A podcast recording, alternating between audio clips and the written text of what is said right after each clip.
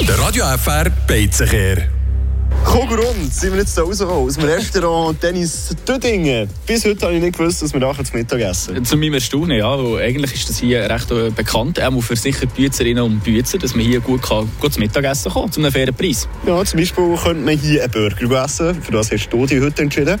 Ja, also, äh, Im Menü, oder? Ich muss da vielleicht schnell heute rechtfertigen für alle, die jetzt schon wieder äh, das Telefon davor haben und uns wollen, äh, einen Brief schreiben. Ja. Ich habe müssen einen Burger essen, schon fast. Es war nämlich das Tagesmenü von heute. Gewesen. Also wir schauen, dass wir meistens das Tagesmenü nehmen Heute, äh, an dem Tag, wo wir sie testen, da ist es eben ein Burger mit. Gewesen. Ja, mit 19 Franken sicher gar nicht mal so ein schlechtes Preissegment. Ich habe mich für die Ravioli entschieden. Und zwar Kürbis-Ravioli mit Pesto-Sauce.